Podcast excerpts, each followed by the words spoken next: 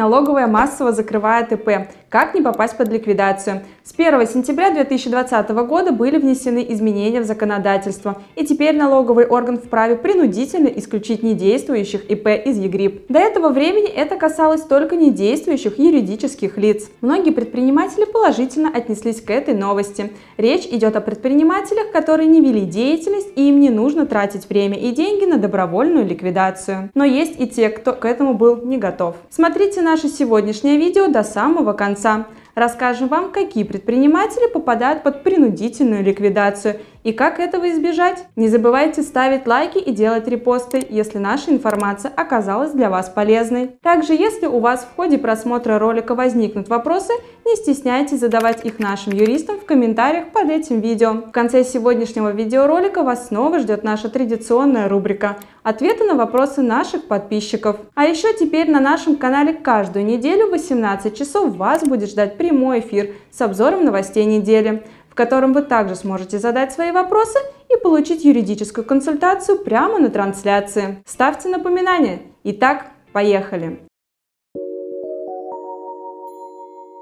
Основания для принудительного закрытия ИП. В законе номер 129 ФЗ сказано, что предприниматель признается фактически прекратившим свою деятельность в случаях, если к моменту принятия регистрирующим органом соответствующего решения одновременно соблюдаются следующие условия. Истекло 15 месяцев с даты окончания действия патента или ИП в течение последних 15 месяцев не предоставлял отчетность. ИП имеет недоимку и задолженность по налогам и сборам. Причем сумма долга в законе не оговаривается. Достаточно недоимки в 1 рубль, чтобы потерять статус ИП.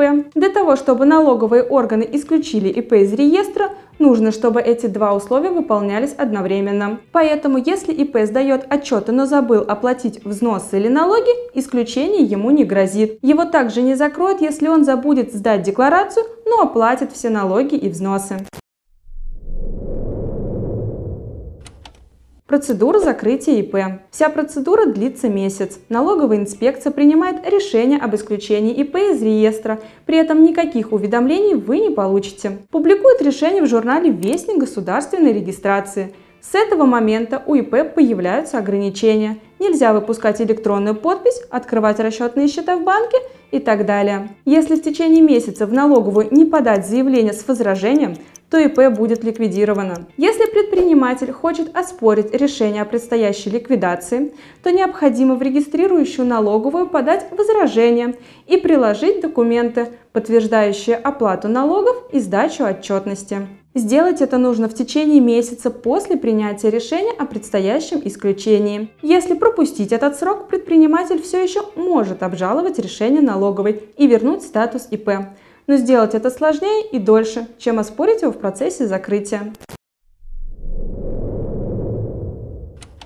Что будет после ликвидации? У принудительного закрытия ИП есть несколько неприятных последствий. Нельзя продолжать вести бизнес. Если продолжить работу без статуса ИП, предпринимателя могут привлечь к административной и уголовной ответственности. Три года будет действовать запрет на регистрацию предпринимательской деятельности. Однако можно стать участником ООО или самозанятым. Если у вас были задолженности, то они перейдут на вас как физлицо. То же самое касается и переплат, их можно будет вернуть. С поступления на счет после ликвидации ИП надо заполнить НДФЛ. До 30 апреля следующего года необходимо подать декларацию 3 НДФЛ и до 15 июля следующего года оплатить налог. В заключение можно сказать, что в группе риска находятся те, у кого уже давно не ведется деятельность, не платят налоги и не сдают отчетность. Чтобы избежать принудительного исключения из госреестра, нужно регулярно проверять информацию в Вестнике государственной регистрации или на сайте ФНС в реестре ИП, а также делать сверки с налоговой инспекцией и узнавать о задолженности по отчетам. А теперь переходим к нашей постоянной рубрике «Ответы на вопросы наших подписчиков».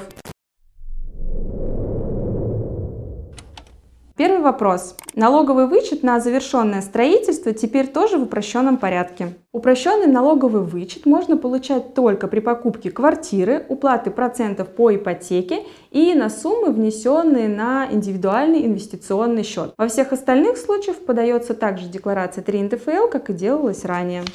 Может ли ИП доходы 6% перейти на ОС на НДС в середине года и как часто ИП может менять налоговые режимы? Добровольно сменить систему налогообложения в середине года нельзя.